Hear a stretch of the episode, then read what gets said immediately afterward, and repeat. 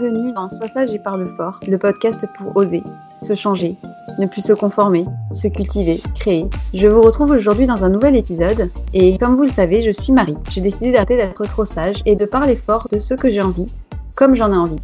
Aujourd'hui, on retrouve Mathilde, une amie à moi, pour un nouvel épisode. On a décidé de vous parler d'un sujet qui nous intéresse, qui est assez vaste, mais qui est plutôt d'actualité et qui nous concerne tous et toutes. Il s'agit du rapport à la féminité. C'est très large dit comme ça, mais vous allez mieux comprendre de quoi on veut parler. On veut parler du rapport au corps, de ce que les médias disent de faire et de comment on peut se détacher de certaines choses, apprendre à devenir une femme. Est-ce que ça veut dire quelque chose pour toi? Bonjour Mathilde.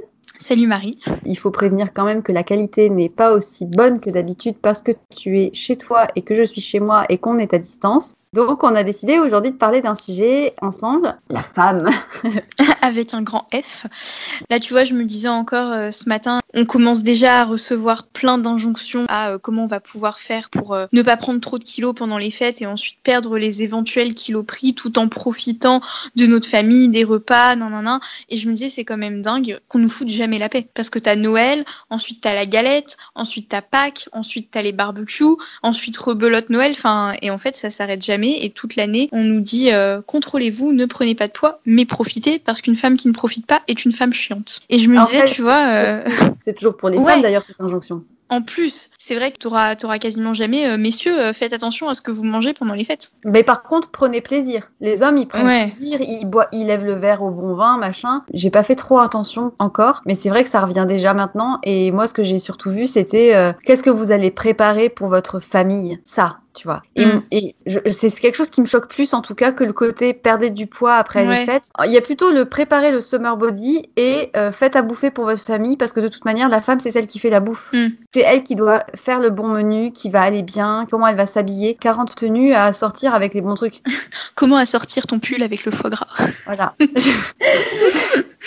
c'est très, très à couleur comme titre. C'était un peu bizarre, je pensais pas à ça, mais pas mal. La société donne un ordre à la femme sur comment être. Et en fait, ça démarre quand on est très jeune. Enfin, toi, tu te souviens de quand tu as commencé à avoir euh, des injonctions C'était quoi les injonctions, toi, pour être une femme quand tu étais ado? La femme qui était ton repère, c'était encore ta maman? Euh, moi, je, crois que la première fois où je me suis dit, euh, c'est pas juste parce que comme je suis une fille, euh, on me fout pas la paix, c'est j'avais 7 ans et c'était à la plage et en fait une amie de ma mère m'avait dit, oh Mathilde, à ton âge, on se balade plus les seins à l'air et on fait plus pipi comme ça sur la plage. Bah, pourquoi? Enfin, Antoine, donc son fils qui a mon âge, il faisait pipi contre un rocher et il était torse nu, donc pourquoi pas moi, tu vois? Ouais, il balade la caquette à l'air, mais nous. Je m'étais dit non mais enfin c'est vraiment pas juste. Ouais, je vois. Mais moi, ça m'a, je crois que c'était, euh, ben, ça devait être à peu près au même âge où tu commences à te rendre compte que euh, être une fille, il faut être propre, il faut être jolie, il faut avoir mis des barrettes, etc. En fait, c'est comme si il fallait en permanence être mignonne. Je dis pas que c'était important, mais il fallait faire attention à ça. Il fallait faire attention à avoir les cheveux propres, à être jolie, à être mignonne, à avoir les dernières baskets. Bon, à l'époque, c'était ça, mais je lisais un bouquin euh, il y, a pas longtemps euh, qui s'appelle Du côté des petites filles, qui expliquait que en fait les petites filles, on leur euh, fait beaucoup de compliments sur leur physique, on va beaucoup leur dire oh t'es mignonne, t'es bien habillée, t'as une jolie robe, t'as des jolies chaussures, alors que les garçons on va beaucoup plus mettre en valeur, en valeur les activités qu'ils font par exemple dire euh, oh tu fais bien du vélo, euh, oh t'as as mm. bien euh, tiré dans le ballon, voilà tu aides ton papa, tout ça, alors que les petites filles on a toujours les ramener à comment elles sont physiquement. Ça me fait penser d'ailleurs il y a quelques années de ça, mon oncle faisait sa liste de cadeaux je crois pour ses garçons et le plus petit des deux qui avait 4 ans avait demandé une dinette. D'accord. Et la réaction de ma grand-mère ça avait été un truc du style, euh, bah, une dinette pour un garçon, bah, n'importe quoi. C'est des petites choses comme ça. Bon, ça, j'étais beaucoup plus adulte et à même de le voir, mais mm. par rapport au fait de Noël, c'est vraiment drôle ce que tu dis parce que j'ai baigné dans un milieu quand j'étais petite où les fêtes de Noël étaient la caricature type de l'inégalité entre les hommes et les femmes. J'espère que mes proches concernés ne m'écoutent pas et ne me... Coucou Pépi, coucou Mémie. De toute manière, j'assume ce que je pense et ce que je dis. Je sais que je vais faire sourire ma maman parce qu'en fait, c'est euh, à travers, je pense, les regards de ma maman outrée par certaines obligations familiales de la belle famille, où en fait euh, il était d'usage que pendant que les hommes ouvraient les huîtres le soir de Noël, donc le 24 au soir, pendant que les hommes ouvraient les huîtres et buvaient au bon coup le, le vin blanc, les femmes allait à la messe avec les enfants. Ah oui, c'est très vieille France. ah, et en fait, comme Noël, c'était une grande famille, on se réunissait. Pendant ce temps que les femmes et les enfants étaient à la messe, les papas mettaient les cadeaux sous le sapin. Père Noël était passé pendant ce temps, c'était mm. fou. On revenait et alors là, on avait droit à la grande tablée, le gigot entre les haricots verts, entre les ragots de Pierre-Paul Jacques et la bûche à la crème glacée. Et c'était en fait toutes les caricatures de l'inégalité des femmes qui ont préparé la nourriture, des hommes qui ont ouvert les huîtres et qui ont servi le vin. Et en fait, je me rappelle que ma mère, qui était donc la belle-sœur, oui, ou belle-fille, voilà, enfin bon, avait rapidement dit, bah écoutez, moi, euh, la messe, euh, j'en ai rien à carrer, euh, vous y allez. Enfin bon, elle, elle s'était conformée un petit peu au truc pendant quelques temps parce que bon, fallait se faire apprécier de la belle famille. Mais à un moment donné, elle avait dit, fuck, enfin moi je reste, enfin c'est pas mon truc.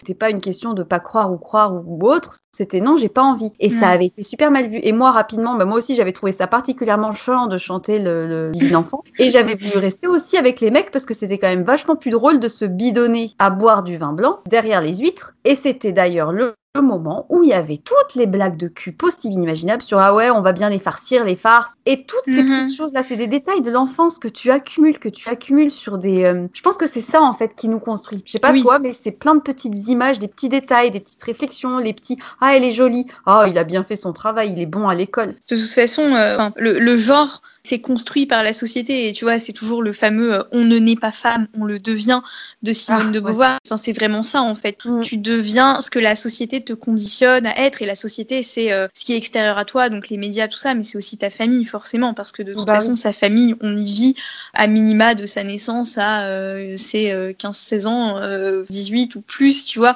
Et forcément, ça nous construit. Après, moi, je sais que j'ai pas forcément eu cette impression, tu vois, que ma famille représentait vraiment des clichés de euh, la répartition euh, homme-femme, même si voilà, euh, j'ai une maman qui s'occupe de ses enfants, qui du coup a arrêté de travailler, même si je sais, tu vois que c'est ma maman qui cuisine et mon papa qui fait le feu et qui, bricole. Mais quand j'étais petite, j'avais pas du tout ce truc de c'est saoulant ou en fait c'est bien après où j'ai vraiment questionné ça quand j'ai été confrontée à d'autres choses, tu vois, à d'autres représentations de la féminité, à d'autres manières d'être une femme en fait. Je vois ce que tu veux dire, mais moi je pense qu'à un moment donné, pareil ça a mis du temps à ce que ça fasse sens et à ce que ça fasse. Mais merde, quoi, pourquoi est-ce que je devrais faire ça et pourquoi moi est-ce que je peux pas aller couper du bois avec papa? En fait, j'ai jamais, j'ai eu la chance de grandir dans une famille où on a toujours euh, eu le droit et l'opportunité de, devenir qui on est. Mm. Donc j'ai pas du tout été soumise à des, on va dire, des stéréotypes de conformité parce qu'il y a des familles où clairement c'est à se taper la tête contre un mur. T'as envie de dire, mais meuf, t'as 35 balais, t'as une petite fille et t'es quand même en train de reproduire des schémas contre lesquels tu es censé te battre, enfin, de genre, de, de, faire des différences entre son petit garçon et sa petite fille. Mais en fait, le truc, c'est que malgré toute la bonne volonté du monde, je pense que même moi, demain, si j'ai un petit garçon ou une petite fille, j'étais tellement euh, conformée dans des mm. images que c'est quand même super difficile de s'en détacher. Et aujourd'hui, quand je parle avec mon père, euh, ou euh, oui, surtout mon père de, des inégalités hommes-femmes, il est d'accord avec moi, mais il y a plein de, choses sur lesquelles le discours peut pas passer parce qu'il y a un écart tellement grand qu'il a tellement vécu dans des systèmes où la femme ne parlait pas. Elle n'avait pas forcément le. C'est pas qu'elle avait pas le droit, c'est que ça ne se faisait pas en fait. et bah, mais c'est hyper ancré en fait. Enfin, c'est très difficile de sortir de ça parce que c'est c'est un système, le patriarcat, c'est un truc qui est vieux de mais de, plusieurs millénaires, donc très ancré. Et, alors du coup là pour revenir à notre truc parce qu'on s'éloigne, mais en fait pourquoi est-ce qu'on parle du patriarcat? Et est-ce que tu penses que ça a une influence sur comment la femme est montrée encore aujourd'hui dans les dans les médias, genre les magazines, genre mm. la télé, les pubs. Pourquoi est-ce que dans les pubs, c'est euh, c'est toujours une nana qui tient le moulinex alors que pourtant c'est décrié? Et eh ben on continue d'utiliser la femme dans les pubs de, cuisine ou de recettes parce que de toute façon c'est la femme qui fait à bouffer. Enfin beaucoup en tout cas, moins peut-être, mais beaucoup. Ben, en fait, je pense que tu vois, il y a, eu euh, vraiment une reproduction et qu'au fur et à mesure, tu reproduis les modèles sans vraiment en avoir conscience. Et c'est aussi ce truc de instinctivement, tu vois, une petite fille, tu vas lui offrir une poupée. Et moi, tu vois, j'y suis confrontée par exemple avec ma filleule qui a presque 5 ans. Je demande à sa maman euh, ce qu'elle veut pour Noël et elle me dit, oh bah, euh, Alba voudrait bien une chaise pour sa poupée. L'année dernière, c'était, ah bah, Alba voudrait bien une poupée. Et du coup, tu vois, tu te dis, c'est une petite fille, elle aime les poupées. En même temps, bah, si elle aime les poupées, poupée, je vais pas ne pas lui acheter de poupée par principe parce que bah voilà, si elle aime ça, elle a quand même le droit de jouer avec une poupée. Et malgré tout derrière, ça me dérange parce que je me dis, est-ce qu'elle aime les poupées? Parce qu'on lui a donné que des poupées ou est-ce qu'elle aime les poupées parce que vraiment elle aime les poupées? Et en fait, je pense que de toute façon, c'est des questions auxquelles malheureusement on peut pas vraiment avoir de réponse. C'est des, des trucs qui sont tellement accrochés depuis euh, une éternité que c'est hyper difficile de distinguer en fait ce qui vient de toi euh, et ce qui vient de la société. Le truc, c'est que c'est tellement ancré que du coup, Alba, aujourd'hui, elle a 5 ans, dans 10 ans, elle en a 15. Comment est-ce que tu peux arriver à te détacher? Je vais partir sur un exemple qui n'a rien à voir, mais dans 10 ans, peut-être qu'elle va se dire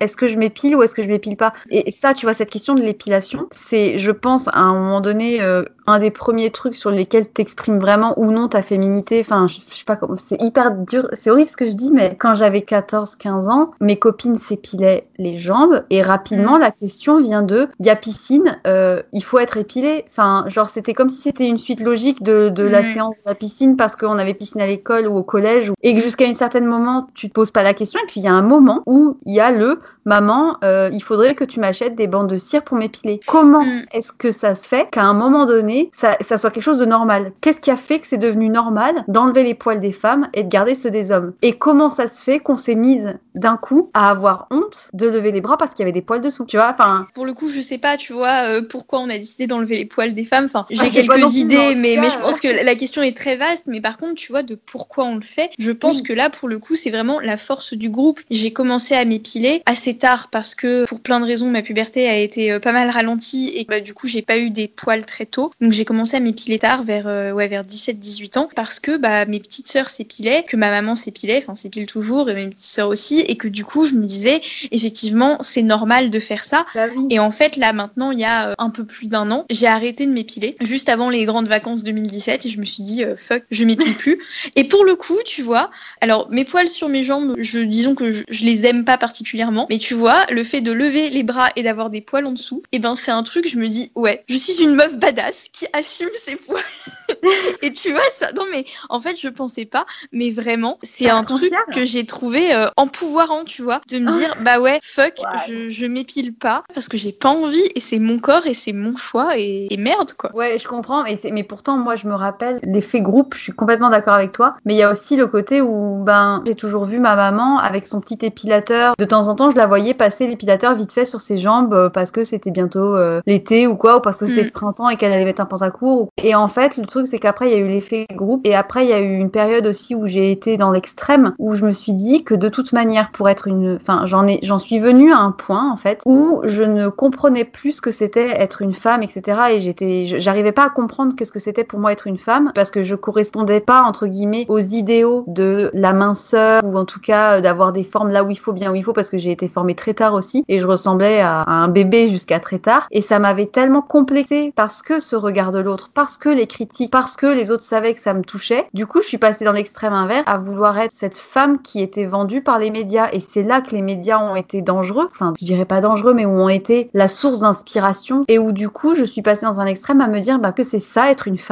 je vais le jouer à fond et je vais mm. être sexuelle, sensuelle et complètement épilée, à porter des strings. Bref, je vais pas rentrer dans les détails parce que là, je me dis, qui c'est qui peut écouter ça, Mais du coup, je veux dire, j'ai plus honte. Je me dis, bon, bah, ça fait partie de mon histoire et ça va sûrement contribuer à construire la femme que j'ai envie d'être. Parce qu'être passé dans des extrêmes, tu finis par trouver ce qui te correspond vraiment. Mm. Mais c'est vrai que du coup, je me suis fiée à ce que je voyais. Et ce que je voyais, c'était quoi? C'était des femmes lisses dans les magazines qui n'avaient pas de poils, qui faisaient du 34, 36, 36 quand elles étaient en forme, qui avaient des seins, mais pas trop, étaient belles, mais pas trop, étaient intelligentes, mais pas trop parce qu'il faudrait pas faire ombre sur l'homme. Donc il faut quand même être drôle et un peu concon euh, en faisant des petites blagues, genre tu comprends pas les choses. Et je me suis complètement mise dans ce moule. J'ai fait la moule, mais alors bien comme il faut. Bon, il s'avère que ça rend pas heureux du tout, au contraire, et ça fait bien plus euh, criser qu'autre chose. Et finalement, aujourd'hui, avec le recul, et c'était il y a presque 7 ans, il y a pas mal de choses qui n'ont pas changé, et pourtant il y a quand même des trucs qui bougent. Et c'est ce que tu me disais, tu me disais qu'il y avait un mouvement d'acceptation du corps, et par-delà cette acceptation, il y a encore une injonction à être forcément comme ça ou comme ça et de forcément accepter son corps et de forcément s'aimer et de forcément euh, se libérer des carcans, mais être quand même une bonne épouse et une bonne mère parce qu'il faut pas déconner. Et en fait, on sait pas, c'est compliqué, je trouve. De...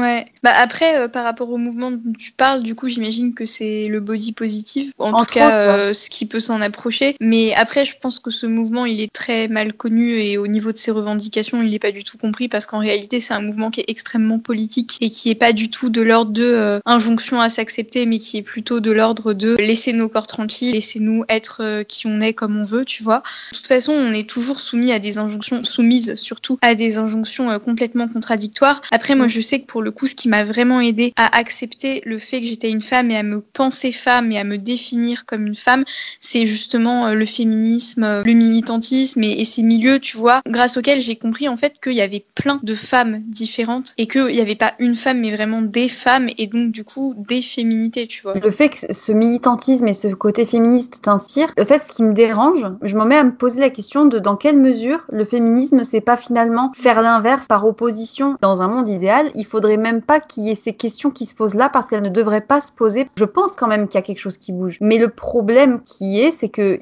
il faille passer par des rébellions pour qu'on se mette à se poser des questions. ah ouais, mais, mais ça après, enfin, je suis d'accord avec toi, tu vois que dans un monde idéal, euh, ce serait super chouette qu'on n'ait pas besoin de passer par tout ça, mais le fait est qu'on ne vit pas dans un monde idéal et qu'on est obligé en fait de passer par là. Et tu vois, c'est un peu aussi toute cette question de euh, est-ce qu'on est obligé de faire des lois pour euh, augmenter la proportion de femmes dans les différents milieux de la vie publique? Parce que le, problème c'est qu'en fait on a tellement été oui parce qu'on pourrait dire tu vois non mais il faut que les choses se fassent, on n'a pas besoin de mettre l'accent dessus. Mais on a été tellement conditionnés en, fait à penser qu'on valait rien, qu'on n'était pas faite pour tel ou tel métier, qu'on n'était pas faite pour telle ou telle carrière, que ben à un moment il faut quand même qu'il y ait cette espèce d'impulsion, tu vois, qui disent mais si meuf t'as le droit de faire ça. Il y en a beaucoup qui vont dire non mais attendez euh, si on commence à mettre des lois pour soutenir les femmes déjà ça veut dire qu'il y a une inégalité et ça, ça sous-entend ça met le doigt sur l'existence d'un pied d'égalité différent. Si on passe pas d'abord par des lois où on légifère et où on dit il y a un truc qui se passe mal dans la société aujourd'hui, on est obligé de passer par des lois, même quitte à, souligner le problème et quitte à le mettre un peu en avant momentanément. En fait, le, temps que ça va prendre pour déconstruire des années et des centaines d'années de patriarcat, comme tu le dis, et d'injonction de la femme, bah, je pense qu'effectivement, ça doit passer quand même par de la force. Et après, pour revenir sur ce que tu disais sur le body positive, je pense aussi que le problème qu'il y a sur ce truc-là, c'est qu'il y a des courants qui s'approprient le body positivisme, alors que non, comme tu me disais euh, sur euh, les réseaux sociaux, le côté aimer son corps par le sport, être une fit girl, etc., où tu vois les nanas, voilà, c'est ça aussi, je me pose beaucoup la question, les filles qui se prennent en photo, les filles qui font beaucoup de sport, etc., qui sont en legging et qui mettent leurs fesses en arrière. Et eh ben, il y a une part de moi qui me dit, mais pourquoi est-ce qu'elle se met en avant comme ça, qu'elle se montre Ça me met mal à l'aise, et pas comment réagir en fait. J'ai pas d'idée claire sur ça. Je sais pas si t'en as une, mais. Bah, après, euh, moi, je, pense, tu vois, qu'il y a vraiment une réappropriation du body positive et qui est pas forcément bah, qui est très commercial déjà. Tu vois, euh, ce truc de, euh, on va te dire, euh, apprenez à aimer votre corps et ensuite on va essayer de te vendre un programme pour perdre du poids, prendre du muscle ou je sais pas quoi.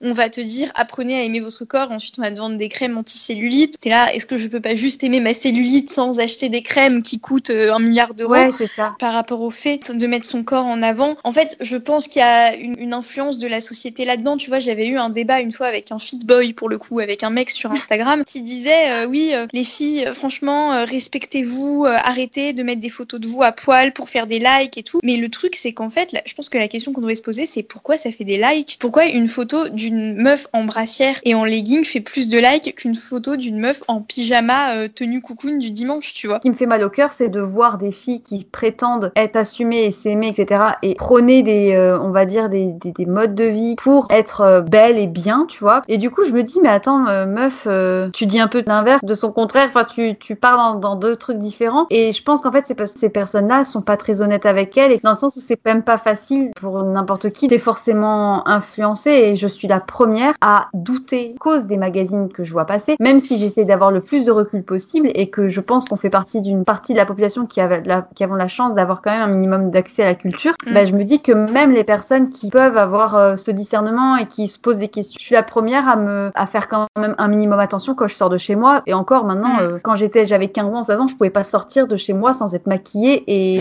sans avoir lissé mes cheveux. Et c'est marrant, ça me fait sourire, ça me fait pas pitié, je, rigole, mais, mais je me dis, mais, mais maintenant, je peux sortir de chez moi limite en pyjama je crois que je m'en fous. Mais vraiment, Mm. genre, je m'en fous. Et ça, pourtant, il y a des femmes qui, adultes, ne sont pas capables de le faire. Oui, quand t'es enfant, t'es plus facilement influençable, mais quand t'es adulte, t'as quand même plusieurs années d'influence derrière toi, tu vois. Ouais, si tu t'es pas posé les questions, effectivement, ça continue à s'ancrer et ça Bah, et, et puis même si tu t'es pas posé les questions, c'est quand même un truc qu'on te matraque tout le temps. Donc forcément, au bout d'un moment, euh, tu sais, c'est enfin, c'est le principe des messages subliminaux, quoi. T'as beau Ouais. être un peu au courant et ne pas vouloir forcément, euh, si on te répète toute la journée, euh, au bout d'un moment, tu te poses quand même des questions et puis tu te dis, Oui. bah merde, ouais, c'est vrai que je corresponds pas trop, machin. Et puis t'as pas le choix parce que bon Et là euh, actuellement présentement toi t'es étudiante et moi pour l'instant tout de suite maintenant je, je travaille pas exactement. Mais c'est vrai que quand tu vas au travail tu te retrouves vite à pas avoir le choix et à faire ce qu'il faut que ça soit au niveau vestimentaire au niveau d'être maquillée et tout. Si tu débarques au travail le matin euh, pas maquillée et tout ça machin. Mais c'est vrai quand même que quand c'était le cas des mecs qui arrivaient complètement euh, pas en forme parce que bourrés de la veille ou je sais pas ou fatigués et ben il y avait pas de remarques qui étaient faites ou en tout cas même moi je faisais moins gaffe que si j'avais vu ma collègue féminine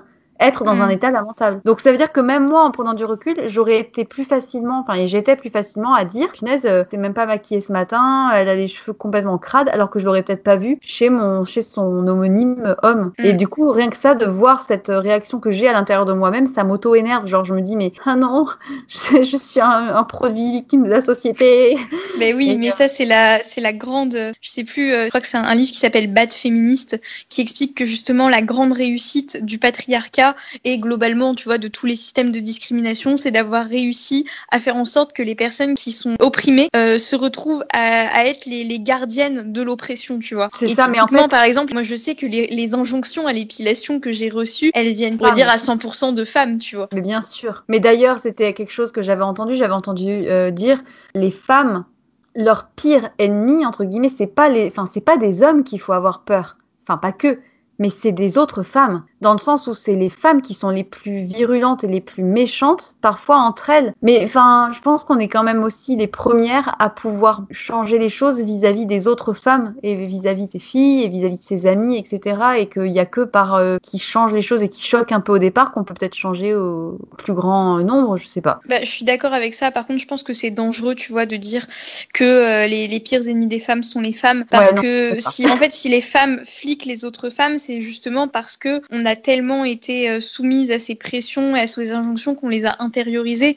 Oui, Les- ça. Et, et c'est d'ailleurs c'est la force, tu vois, d'un système euh, oppressif, c'est que les, les gens s'auto, enfin, se surveillent entre eux, tu vois. C'est ça. Mais ça, ben, on en vient à des dictatures, des situations où tu as des oppressés et des oppresseurs. Ben, finalement, les oppressés finissent par devenir des opprimants. Bah, c'est ça, tu euh, sais, c'est comme dans le bouquin de George Orwell, là, euh, 1984. La société, elle tient plus grâce à la peur qu'ont les individus et à cette, euh, cette figure qui, en plus, on est- dont on n'est même pas sûr qu'elle existe. En vrai, il y a, personne qui regarde tout le temps, mais c'est aussi qu'à force, euh, t'as tellement intériorisé le truc que tu tu t'auto-fliques et tu fliques les autres, quoi. Et, c'est tes fait- voisins qui fait, deviennent plus dangereux, quoi. En tant que femme, même malgré toute la bonne volonté que moi j'ai ou que toi tu as ou que l'on peut avoir à devenir indépendante, forte et tout, on finit par s'auto-surveiller. Est-ce que je plais? Est-ce que euh, j'ai pas trop pris de poids pendant les fêtes? Bon, ça, je pense qu'après, c'est plus des biais et des conséquences de, des inégalités qui sont entretenues parce qu'après, euh, ça continue pourtant encore à faire vendre et ça continue à marcher. Que les magazines, c'est ça.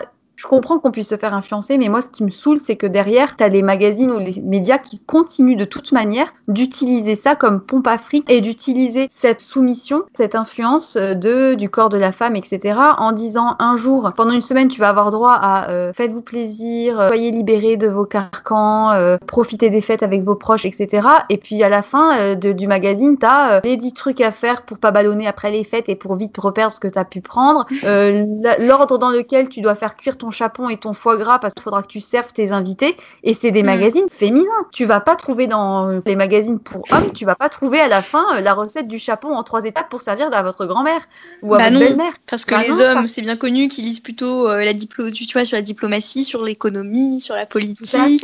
Bah, hein, des sujets Et attends, intellectuels et importants. Je sais que de toute manière, les personnes dont je vais parler ne m'écoutent pas, donc je m'en fous. Et puis même si c'est le cas, je m'en fous aussi. Mais il y a quelques jours, il y a eu un message sur euh, une discussion d'un groupe de ma famille, une discussion WhatsApp à plusieurs, et il y a une photo qui a été postée des enfants de ma cousine. Un petit garçon, une petite. La petite fille sur la photo euh, faisait une tête un peu triste. Euh, Ma- Mathilde, C'est ma yaourtière, désolée.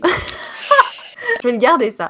Il y avait une photo où on voyait la, ma petite cousine triste et une autre photo où on voyait son petit frère joyeux entre ses deux oncles qui étaient en train de lever le verre à la main. Et il y a une de mes tantes qui a dit Oh, euh, elle tire la tête, la petite. Heureusement, le petit euh, lève le verre avec, avec les hommes. euh, il est là pour participer. Alors, c'est assez subtil. Bon, je vous connaissais pas le contexte. Les gens connaissent pas le contexte de cette famille, etc. Mais ça m'a fait sourire parce que c'est c'est typiquement ça, ce genre de petites phrases, ces petits riens où on a mis de toute manière le petit entre les deux oncles avec le verre de vin parce qu'il a trois ans et demi et qu'il a rien compris à ce qui se passait non plus et que la petite elle tirait la tronche qu'elle était malade en fait et que du coup elle était pas en forme alors qu'elle aurait dû être en forme avec ses avec ses tantes etc pour les aider préparer Ouais, le ouais. repas ou autre et, euh, et ça euh, ça, je, je m'en rappelle, ce truc de Noël, mais vraiment, ça m'a marqué à vie, je crois. Le côté, mais pourquoi moi, je dois aller à la messe pendant que les mecs s'amusent? Et je trouve qu'encore aujourd'hui, bah, comme tu le disais, comme on a démarré, être une femme au moment des fêtes de Noël, parce que c'est la période, j'entends surtout qu'est-ce qu'on va faire à manger pour sa famille? Est-ce que la petite va avoir la paix et le petit garçon va avoir le jouet euh,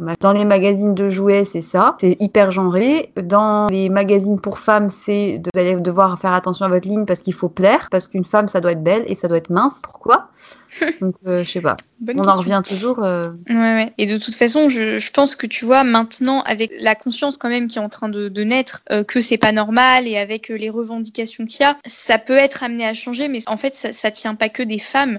Et tu vois, pour euh, penser la féminité autrement, pallier à ces inégalités, je pense qu'il faut aussi que les hommes pensent leur, ma- leur masculinité différemment et que eux aussi acceptent Mm. de faire des, des concessions sur leurs privilèges, tu vois. Parce que un système, un système euh, oppresseur euh, opprimé, il, il fonctionne parce qu'il y a des opprimés euh, et des oppresseurs, mais c'est pas, c'est pas indépendant les uns des autres, tu vois. J'avais écouté à ce sujet un podcast super intéressant une émission, euh, je crois, des couilles sur la table. Et un homme expliquait que il avait repensé clairement sa masculinité et que depuis l'histoire du MeToo, ça avait sûrement changé pas mal les choses, surtout pour les hommes et de leur perception qu'ils avaient peut-être de leur propre rapport à eux en tant qu'hommes. Et il expliquait Mm. Que, en fait, il avait fait, il a, il a, je crois qu'il a publié une thèse ou un truc comme ça sur le fait que ça fait des millénaires, en fait, enfin des, des centaines et des centaines et des centaines d'années, que l'homme, en fait, conçoit le corps de la femme comme étant quelque chose que l'on peut accumuler, comme une richesse que l'on accumule, et quelque chose qui se, qui s'ajoute comme un capital, comme euh, à une époque où tu gardais tes chèvres et t'avais, euh, t'avais du bétail, bah t'accumules tes femmes, enfin t'accumules tes conquêtes sexuelles. Et il était parti de cette discussion-là pour dire qu'en plus de ça, en fait, il y avait quelque chose de plus profond, d'une peur plus profonde de l'homme, qui était d'être euh, une peur, en- entre guillemets, de la femme, parce qu'en fait, la femme, elle est créatrice de vie, elle est finalement euh, la mère, je sais pas comment dire, mais elle a un pouvoir sur les hommes qui est tel que ça ferait, entre guillemets, peur aux hommes et que de fait, il y aurait eu une contrebalance par peur de d'être en fait renversée par les femmes. En fait, j'ai très mal expliqué mon- l'histoire. mais Mais l'idée, peu- peut-être, tu vois, ça pourrait Dans être reprenons le de- pouvoir.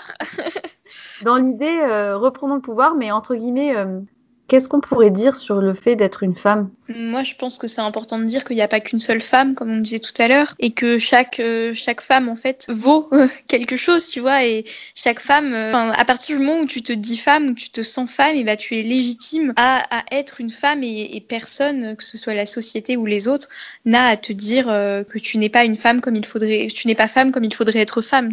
Mais alors, dans ces cas-là, ça veut dire que demain, si une femme te dit, moi, je suis femme en étant soumise à mon mari, comment on doit réagir Enfin, est-ce que toi, tu te dirais, bah ok, alors c'est super, t'es une femme euh, complètement euh, dans ton droit d'être complètement soumise. Tu vois, enfin, Hmm, ah oui, dans ce Ah. sens-là, c'est c'est vrai que dans ce sens-là, on y pense moins. Je pense que j'essaierai quand même, tu vois, de sans, j'essaierai quand même de la sans et de- de- injonction, sans injonction et sans lui dire non, tu racontes de la merde, mais essayer de lui lui expliquer que, enfin, ou en tout cas de lui de, de lui montrer que ben si elle est soumise à son mari, tu vois, c'est pas pour rien. Mais, Ouais, mais c'est vrai que en c'est fait- compliqué. En fait, là où je le pensais, tu vois, c'est plus dans ce côté où on va dire euh, des femmes qui sont pas féminines euh, parce que elles ont les cheveux courts Mm. et que elles mettent pas de jupe ou euh, les garçons manqués, tu vois, garçon manqué, c'est quand même la pire expression du monde. Enfin, t'es- pas un garçon raté, tu vois, t'es t'es- t'es Mm. une fille, même si euh, tu joues pas à la poupée, si t'aimes pas le rose, quoi. Est-ce que tu, du coup, dans cette, dans la mesure où tu aimerais quand même euh, faire bouger les choses à, ta- à ta hauteur, toi, ça peut être via le fait de lever tes bras avec tes poils dessous et, et dire bah ouais, c'est pas un problème. Et du coup, le fait de dire c'est pas un problème devant les gens et de l'assumer, déjà, ça peut peut-être un peu faire réfléchir. Mais jusqu'où tu serais capable d'aller pour défendre tes opinions genre euh, est-ce que tu serais prête à perdre ton emploi pour garder tes valeurs? Est-ce que tu serais prête à être insultée pour euh, quitte à, à assumer jusqu'où? Parce que je vois il y a des femmes féministes qui vraiment euh, vont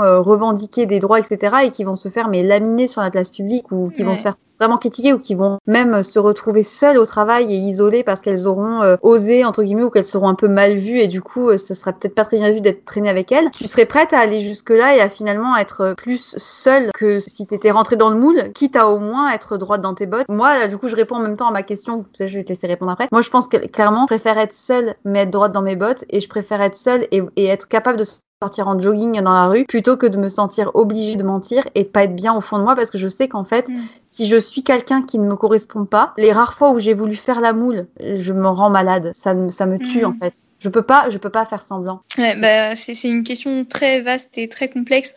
Je, pense que ça dépend euh, vraiment des situations et que par contre on peut pas forcément en attendre autant de tout le monde. Tu vois, par exemple, tout le monde n'est pas forcément en mesure de perdre son emploi. Genre, as des gens vraiment qui, qui survivent pas, tu vois, s'ils ont pas un travail. Mm. Oui, en tout cas, euh, oui, dans l'idéal, tu vois, je, je voudrais être capable de se mettre à dos, que, porter mes convictions, ce soit, ce soit suffisamment fort pour euh, pouvoir dépasser ces problèmes qui sont réels, mais en même temps continuer à porter la voix. Et je pense que si, si des personnes comme moi sont pas capables de le faire, euh, c'est assez problématique dans le sens où je suis une femme, mais à part ça, tu vois, j'ai quand même énormément de privilèges. je veux dire, je suis blanche, mince, d'un milieu quand même aisé. Enfin, tu vois, j'ai quand même j'ai énormément de privilèges. Et du coup, je, je pense aussi que bah il y, y, a des combats qu'il faut, qu'il faut mener pour que, bah, pour que des personnes qui n'ont pas autant de privilèges que moi puissent aussi mener leur propre combat, tu vois. Et que du coup, à terme, l'image de la femme change pour quelque chose de plus euh, sain. Mm. Et encore une fois, c'est délicat de dire ça parce que ça voudrait dire que tout ce qui a existé jusqu'à présent, c'est pas sain. Enfin, c'est compliqué. En tout cas, ça me fait plaisir d'avoir parlé avec toi de tout ça. Euh, oui. C'est compliqué, je trouve, comme sujet. En fait, c'est à la fois intéressant et à la fois très compliqué parce que le rapport que l'on a chacune à la féminité varie énormément déjà par dans quelles circonstances on a grandi, quel recul on a été capable de prendre, quelles expériences on a pu vivre, quel euh, traumatisme on a éventuellement vécu en tant que femme. Et je suis quand même contente aujourd'hui d'être capable de ce raisonnement-là, même si du coup ça a fait aussi souffrir parce que tu te rends compte de tout ce qui ne va pas. Mais d'un autre côté, je suis contente d'en avoir conscience parce que je me dis que c'est grâce à nous et grâce à cette conscience que l'on a qu'on peut peut-être espérer faire changer des choses à plus grande échelle. Hum, il y a une, une phrase que j'aime beaucoup qui dit si tu n'es pas en colère, c'est que tu ne regardes pas assez. Et je trouve que ça, oh. ça résume bien euh, ce truc de ben ouais, ça fait, c'est pas forcément agréable euh, de, de, voir toutes ces inégalités, tous ces trucs injustes. Mais le fait de le voir, c'est aussi euh, une possibilité de, de le changer. Et ça fait, c'est très joli comme phrase. Donc, soyons en colère, je crois un petit peu. Ouais. Et osons le dire très fort. Osons le dire très fort. Bon, en tout cas, merci pour cet échange très intéressant sur la féminité. C'était. merci à toi. C'était, c'est parti en cacahuète encore comme d'habitude, mais mais, mais non. Et ben écoutez, euh, faites à tous une très bonne journée ou une très bonne soirée. Et si vous avez des retours à nous faire sur euh, ce grand déballage de femmes, de poils, de féminité et d'éducation sexuelle, euh, n'hésitez pas. écoutez, je vous souhaite une bonne journée et surtout n'oubliez pas, soyez sages un peu et parlez fort beaucoup.